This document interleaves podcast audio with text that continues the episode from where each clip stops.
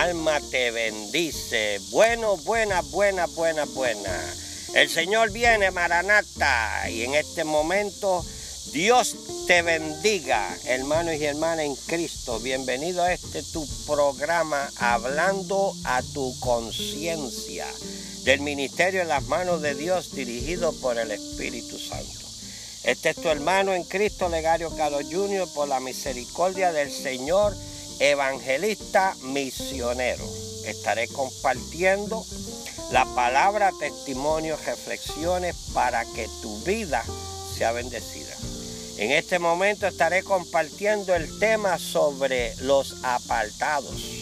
Y vamos a ir entonces, según de Timoteo, capítulo 4, versículo 10. Así que saludo a todos aquellos que están eh, sintonizados en, tanto en el podcast y todos los que nos están siguiendo eh, en vivo. Así que vamos ahora a según de Timoteo, denme un ratito en lo que yo lo consigo en mi Biblia.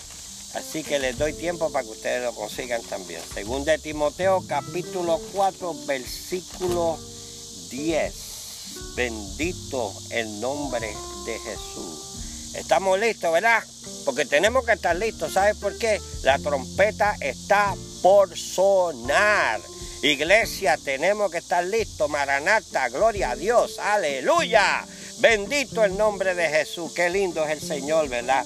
Dice la gente que todas las cosas están mal que todo está mal, que, es, que, hay un caos. Pues mira, gloria a Dios, esas son buenas nuevas. Eso significa que Cristo está por tocar la trompeta, aleluya. Maranata, mira, me tienen encendido. Aquí estamos eh, en este día, estamos en el parque y estamos este, disfrutando de un día bello aquí en la Florida.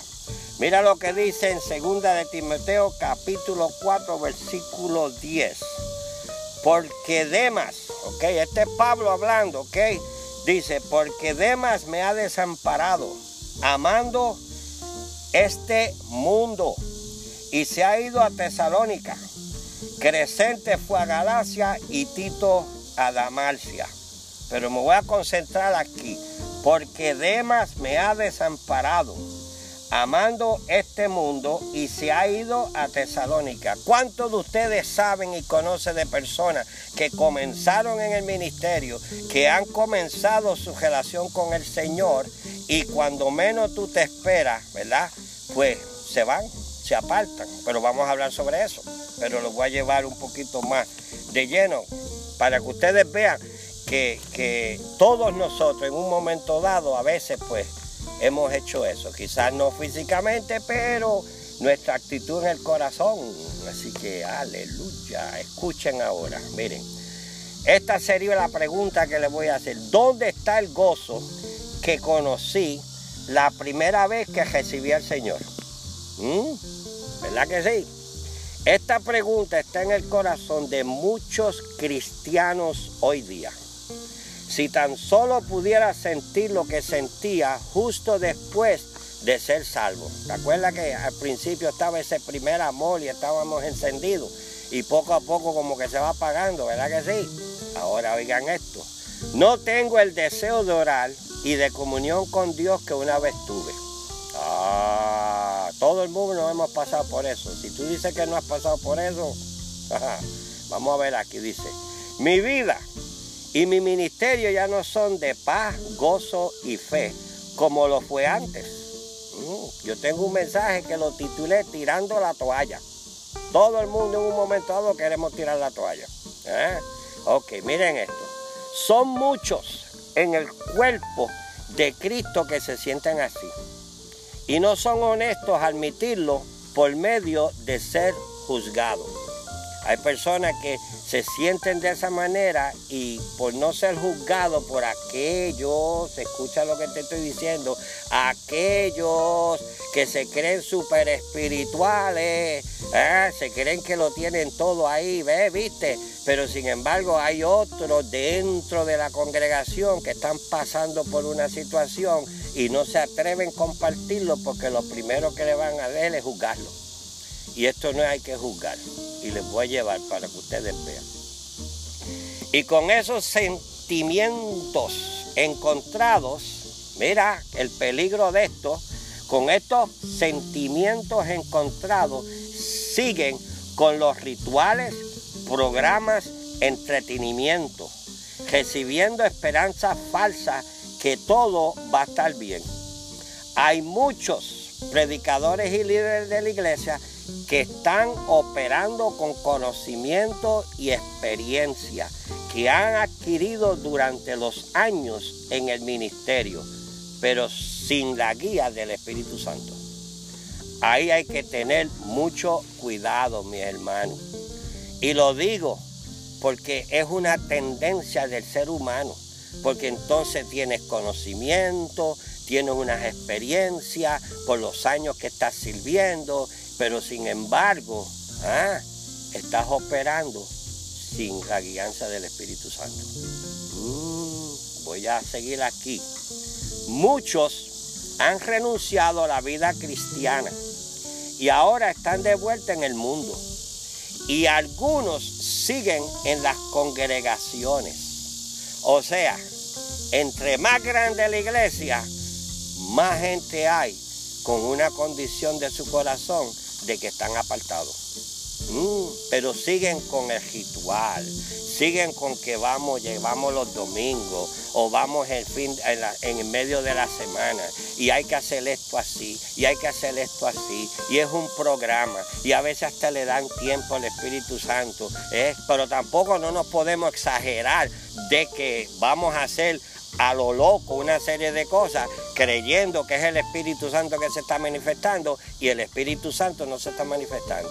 Lo que están haciendo es algo que fueron enseñados, fueron algo que fueron enseñados a hacer esas cosas. Es lo que yo llamo las experiencias, eh, los conocimientos. Entonces, haces algo que ya es por rutina. ¿ah? Y Dios no es un Dios de rutina. ¿ah? Dios es un Dios de milagro. Dios es un Dios que es por orden y por decencia. O sea, hay que tener mucho cuidado con eso.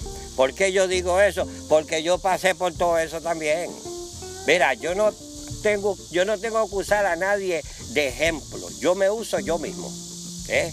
En el caminar mío, pues he tenido que aprender. ¿ah? Y hoy día puedo hablar de esto porque yo mismo pues caí en esa trampa, si lo pudiéramos decir. ¿Viste? Ah, yo era uno que juzgaba, creyendo que la tenía todo bien. Y el Señor me dice a mí una vez, me dice a mi espíritu, me habla a mi espíritu y me dice, ¿qué tú estás haciendo? Tú no estés juzgando a nadie. Ah, déjame a mí que yo sea el que lo juzgue. ¿Viste? ¿Ya ves la jugada? ¿Eh? Tú, tu corazón, dámelo a mí y yo soy el que voy a tratar contigo. Y ahí yo empecé a dejar de juzgar, ¿viste? ¿Por qué? Porque Dios me dice, mi corazón me dijo, porque la razón que te estoy usando no es porque eres perfecto. La razón que te estoy usando no es porque tú eres el nene predilecto. La razón de que te estoy usando es porque tengo misericordia contigo y compasión contigo. ¿eh? Y como estás dispuesto a ser usado, pues te estoy usando, pero todavía tienes cositas que hay que arreglar. Aleluya. Escuchen el que tenga que escuchar. Yo no soy el que está hablando, este es el Espíritu Santo. Voy a repetir, mira esto. Y algunos siguen en las congregaciones con sus líderes en la misma, en la misma condición de un corazón apartado. Mm, ¿eh? El apartamiento comienza en el corazón. Si no se reconoce y se confiesa, se notará en nuestra vida en muy poco tiempo. Mm. Por eso es que tenemos que ¿qué? desarrollar. Esto es una disciplina. Tenemos que sacar tiempo con el Señor. Tenemos que leer la palabra. Tenemos que sacar tiempo. ¿ah? Tenemos que, que, dejar que el Señor trabaje en nuestros corazones. Porque el corazón es engañoso. Y cuando Él trabaja contigo, el Espíritu Santo empieza a sacar una serie de cosas y ahí es que tú empiezas a crecer. ¿Eh? Empiezas a madurar. Perfecto no lo vamos a hacer, porque el único perfecto es Cristo Jesús. Pero madurar sí. Madurar. ¿eh? Como el niño que va creciendo y va madurando. Pues igual con nosotros. Mira esto.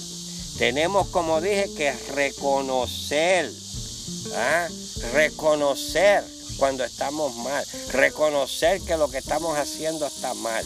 ¿Eh? Y cuando se confiesa, ¿eh? que lo confesamos, ¿eh? lo confesamos. Hay veces que tienes que tener cuidado, no puedes estar hablando con todo el mundo ahora mismo. No puedes estar hablando con todo el mundo. La realidad es que hay veces que hasta líderes de la iglesia tú no puedes estar hablando con ellos. Porque lo primero que hacen es que te juzgan. ¿Por qué? Porque ellos se creen que están mejor que tú. Mm, ¿Viste? No que estoy diciendo que están mal y que están pecados, que no, no. Pero sí tienen esa tendencia. Ahora yo les voy a llevar algo ahorita para que ustedes vean. ¿Y qué pasa? Que se notará en nuestras vidas en poco tiempo.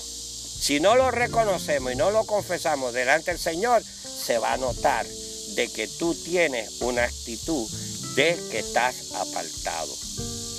El apartarse, oigan esto, no comienza en el momento que una persona abandona la fe. Ahí no es que comienza, ¿viste? Comienza aquí en la mente, ¿viste? Comienza con el descontento al ver lo que sucede en el cuerpo de Cristo, especialmente los que son nuevos, que vienen con ese primer amor y empiezan a ver una serie de cosas empiezan a ver no solamente quizás donde están, sino que empiezan a ver por televisión, empiezan a escuchar por la radio, empiezan a ver los que supuestamente, ¿verdad? Aquellos que se creen súper religiosos, entonces cuando están acá afuera, entonces empiezan a ver cómo ellos actúan, cómo ellos hablan, cómo ellos se comportan. Nosotros somos libros abiertos, tenemos que tener mucho cuidado. ¿eh? Entonces, ¿cómo comienza? En la mente. ¿Ah? Con el descontento, repito, a ver lo que sucede en el cuerpo descrito. Me explico. Comienzan a entretener esos pensamientos que no, que esto no funciona. ¿Eh? Porque entonces dicen, ah, pero ¿para qué yo estoy aquí si esto no funciona? ¿Para qué yo voy a ir a la iglesia cuando todo es lo mismo? Se han convertido en un ritual Tú entras a una iglesia a, las 9 de la mañana, a las 10 de la mañana, entonces empieza la adoración. Después de la adoración que tienen al pueblo encendido, y gloria a Dios por eso, entonces termina la oración, entonces a recoger los anuncios. ¿Ah? Entonces el Espíritu de Dios apaga. Entonces después viene, ¿qué viene después? Entonces viene, después de los anuncios, ¿ah? para darle tiempo, para que vengan más gente a la congregación, entonces a pedir, a pedir ¿Viste? Entonces después de pedir, entonces viene el predicador después que está todo apagado. Ah, ¿viste? Que es una rutina. Ah, tú puedes estar en tu casa y dices, espérate, son las nueve, pues, ¿qué voy a hacer? Pues voy a llegar allá a las 10, 10 y 20, porque ahí es que comienza la predicación. Porque se ha convertido en una rutina. Ah, en una rutina, tenemos que romper esa rutina, tenemos que entonces realmente dejar que el Espíritu Santo sea el que mueva el asunto dentro de la congregación. Ah, a veces le dan hasta, viste, un programa, no, que esto se va a hacer así, así, así. No estoy diciendo que se haga cosas a lo loco, porque Dios es un Dios de orden y de, decencia, ¿ves? Él le gusta hacer las cosas decentemente, viste. No estoy hablando de eso. Pero mira esto, entonces nuestros deseos de la carne y el pecado se entrelazan porque te pone descontento. Mira lo que dice en Santiago. Mira, voy para Santiago para que ustedes vean. Mira lo que dice en Santiago, capítulo 1, versículos 14 y 15. ¿Eh? Mira, dice, sino que cada uno es tentado cuando de su propia concupiscencia, su propio deseo ¿Ah? es atraído y seducido. Entonces ese deseo, después de que ha concebido, da a luz el pecado y el pecado siendo consumado da a la luz de muerte. ¿Ah? Entonces, ¿cómo tú te mueves? Por ese deseo. Porque caíste en ese deseo. Caíste en la trampa del enemigo. Pues mira, estoy descontento con esto, es lo mismo. Pues ¿para qué yo voy a ir para allá? pues entonces poco a poco empiezas a dejar de ir, poco a poco terminaste apartado. Pero el peligro de todo esto es que dentro de la iglesia todavía hay líderes, todavía hay personas creyentes. No estoy hablando aquí de salvación, estoy hablando de ser creyentes. ¿Ok? ¿Viste? Entonces, ¿qué pasa? Dentro de la congregación todavía tú tienes gente que están tan descontentos, están con una actitud y sin embargo están ahí, están apartados. Están como los, como los hebreos cuando salieron de Egipto. ¿Verdad que sí? Que salieron de Egipto, todo estaba bien, salieron contentos, salieron con todo ese montón de joyas, salieron con todos a ellos. Pero cuando empezó el ataque de verdad, mm, cuando se encontraron que había un ataque de verdad, empezaron a mirar hacia atrás de que si la cebolla, de que si la carne, de que allá, aunque estaban esclavizados, oigan esto, empezaron a decir que de donde, Dios los sacó estaban mejor ellos allá que donde Dios los tenía en el momento dado. ¿Por qué? Porque su corazón, el deseo, ¿viste? Su corazón estaba en el mundo todavía y hoy tenemos mucha gente que están dentro de la iglesia que están con el mismo deseo. Y la iglesia organizada realmente no está ayudando. ¿Por qué? Por las muchas, por, las muchas eh, eh, eh, predicaciones falsas que hay, por las muchas profecías falsas que hay. Eso está escrito. Eso está escrito. Vamos a la primera carta de Pedro. Y la segunda, usted va a ver que eso ya está escrito, eso ya estaba sucediendo. Por eso es que tenemos que alinear nuestro corazón con el Señor. Tenemos que sacar tiempo con el Señor. Ah, mira esto, la verdad es que todo cristiano tiene que luchar con su propia naturaleza pecaminosa que mora en nosotros. Según el apóstol Pablo nos declara en Romanos capítulo 7, 15 al 23. Él lo explica ahí, que él quería hacer las cosas que él no quería hacer y hacía las cosas que él no quería hacer. ¿Viste? O sea, él lo explica ahí. Pero entonces los versículos 23 y 24 nos dice que podemos ser libres con Jesucristo. Nuestra mirada tiene que ser en Jesucristo. Nuestra mirada no tiene que ser con el hombre. El hombre te va a fallar. ¿ah? El hombre es pecaminoso. El hombre tiene esa, esa naturaleza pecaminosa. ¿Ah? nosotros te vamos a fallar. Nosotros tenemos que alinearnos para poderle darle, para ayudarlos a ellos, pero todavía nosotros seguimos en un proceso, ¿ah? proceso de madurez, proceso de santificación, de irnos moviendo un poquito más. La pregunta sería, ¿qué podemos hacer cuando nos encontramos en esta condición de apartado? ¿Ah? ¿Qué es lo que podemos hacer? Primero, reconocer nuestra condición. Es lo primero que hay que hacer. Ah, una de las cosas que yo aprendí estando en el ministerio, el director del ministerio me dice, ten cuidado con aquellos que se creen súper espirituales. ¿Por qué? Porque ellos no te escuchan realmente. Ellos lo que ven es la parte de ellos, de que ellos están mejor, y lo que hace es que te juzgan. No los juzgues, sino ora por ellos. ¿eh? porque sin, sin darse cuenta, ellos, su condición delante del Señor están peores que la tuya. Pues por lo menos tú lo estás reconociendo. Por eso que tienes que tener cuidado con quien tú hablas. Y te voy a decir más todavía. Ten cuidado con lo que tú pones en el Facebook. Mm.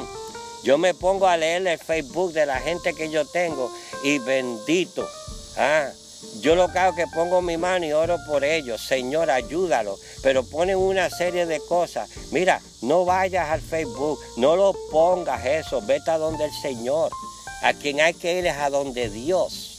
¿Ah? Hay cosas que tú no tienes que publicarlas, tú no tienes ni que decírselo a nadie, porque Dios te escucha, saca tiempo y busca de la presencia del Señor y tú vas a ver que como Él conoce tu corazón, como Él conoce su condición, tu situación, Él empieza a hacer la obra. Ya ves, confía en el Señor. Es lo primero que tenemos que hacer, reconocer nuestra condición, buscar ayuda con aquellos que te vayan a, no te vayan a condenar. ¿Ah? Si tú conoces a alguien que puedes confiar, entonces que sea maduro en las cosas del Señor. ¿Viste? Que no te vayan a condenar ni a juzgar, sino que sean personas que sean maduros espiritualmente, que estén dispuestos a qué? A restaurarte. Mira lo que dice en Gálatas 6.1. Dice, hermano, si alguno ha caído en alguna falta, vosotros que sois espirituales, restaurarlo con espíritu de mansedumbre, cuidando que tú también no seas tentado.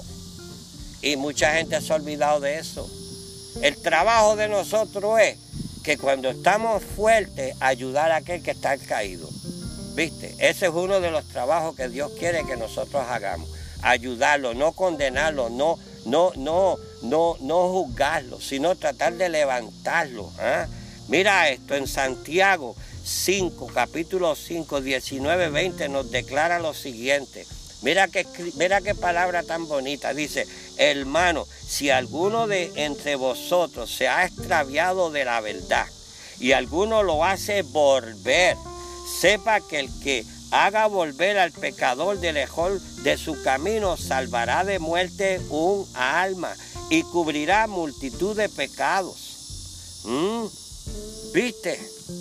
Que si seguimos lo que la Biblia nos dice, ah, estamos hablando o sea, hermanos y hermanas, escúchenme lo que les estoy diciendo.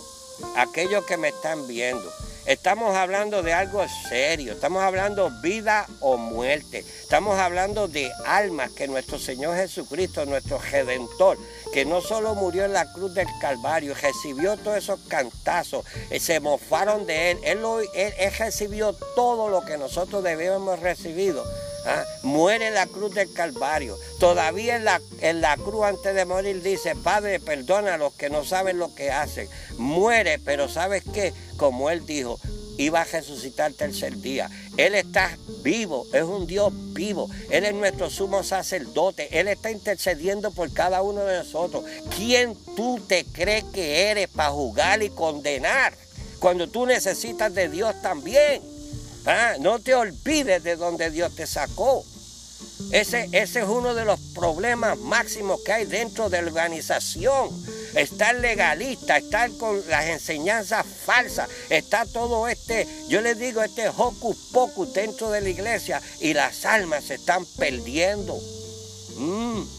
El trabajo de nosotros es llevar el Evangelio de Jesucristo. ¿ah? Y aquellos que el Señor los ha puesto para restaurarlos, los restauramos. Aquellos que están puestos para disipularlos, los disipulamos. ¿Para qué? No para que se queden en la iglesia sentados calentando una banca. Es para que cuando estén listos y el Señor los llame, que salgan a llevar el mensaje.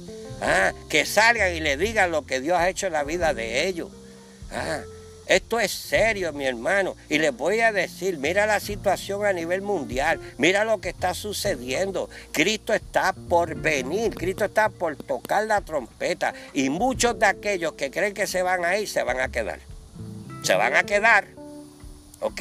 Porque aunque tú no lo quieras aceptar, tu corazón está apartado tu corazón está apartado, porque no quieres reconocerlo, porque lo que tienes religión en la vida tuya, ¿Ah? Te crees que eres mejor que nadie. Y aquí no hay favoritismo con Dios. Todos somos iguales delante de los ojos del Señor. Inclusive nosotros que somos hijos de Dios, imagínate. Él le tiene el amor y la misericordia. Aquellos que no han aceptado a Jesucristo, todavía Él quiere que nosotros, Él nos usa a nosotros para traer a esa gente como los trajo a nosotros. ¿Ah? ¿Por qué? Porque un día esto se va a acabar y un día estaremos delante de la presencia del Señor. ¿Ah? Así que tienes que tener cuidado. ¿Ves? Mira lo que dice, sepa que el que haga volver al pecador de lejos de su camino, salvará de muerte un alma y cubrirá multitud de pecados. Así que dejemos de juzgar y condenar a la gente.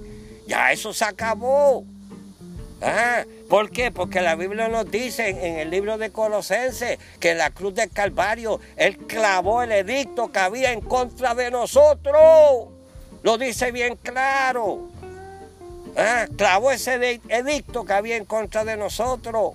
¿Por qué tenemos que los hermanos y hermanas eh, eh, sacar ese edicto que estaba en contra de nosotros y sacarlo y estrujárnoslo en la cara?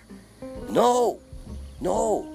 Tenemos que seguir hacia adelante. Te lo digo porque yo los amo. Te lo digo porque alguien también me lo dijo. Te lo digo porque tenemos que ayudarnos uno al otro. Yo pasé por todo esto.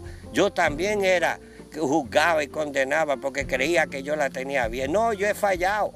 Yo he fallado, hubieron momentos dados que fallé, hubieron momentos dados que mi corazón estaba apartado. Ah, cada uno tenemos, mira, el único que sabe las goteras que hay en la casa es cuando tú cierras la puerta y llueve, tú eres el único que sabe dónde está la gotera. Ah, y Dios. Ah, hay situaciones que uno pasa, ¿viste? ¿ah? y uno se aparta. Podrá ser uno aquí. Gloria a Dios, aleluya. ¿Cómo estás, hermano? Oh, estoy bien, en victoria. Ah, eh, gloria a Dios. Sí, sabemos la jerga. Pero sin embargo, te estás engañando tú mismo. Tu corazón no está ahí. Eso es mentira. ¿Ves? Y la Biblia dice que los mentirosos no van a ir al cielo. ¿Eh? Así que reconoce, ten amor por las almas. ¿eh? Olvídate de estar juzgando. Mira esto aquí ahora, para que ustedes vean. El honor más grande que Dios nos otorga es traer un alma hacia Él. Porque el que lo hace consigue nada menos que participar en la obra de su Hijo Jesucristo, el Salvador de la humanidad.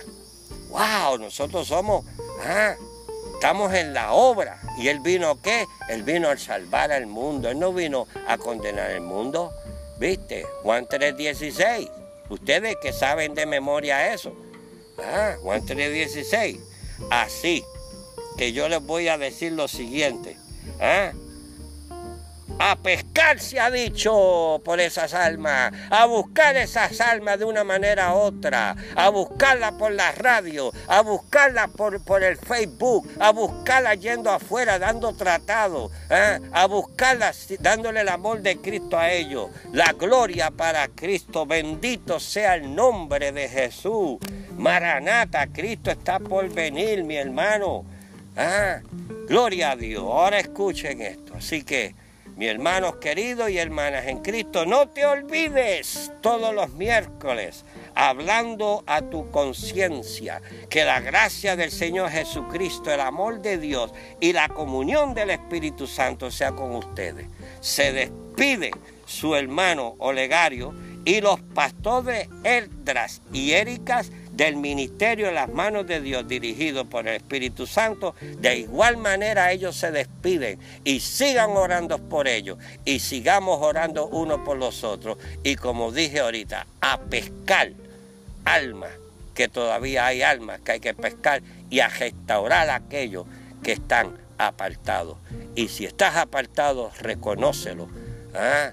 Y humíllate delante del Señor, que Él te levantará. Romano capítulo 9 le dijo a Moisés, yo tengo misericordia con quien yo tenga misericordia y tengo compasión con quien yo tenga compasión. Es Dios el que hace la obra, no es el hombre. Así que me despido, que el Señor me los continúe bendiciendo. Bendito el nombre de Jesús. Manténganos en oración en el nombre de Jesús. Chao.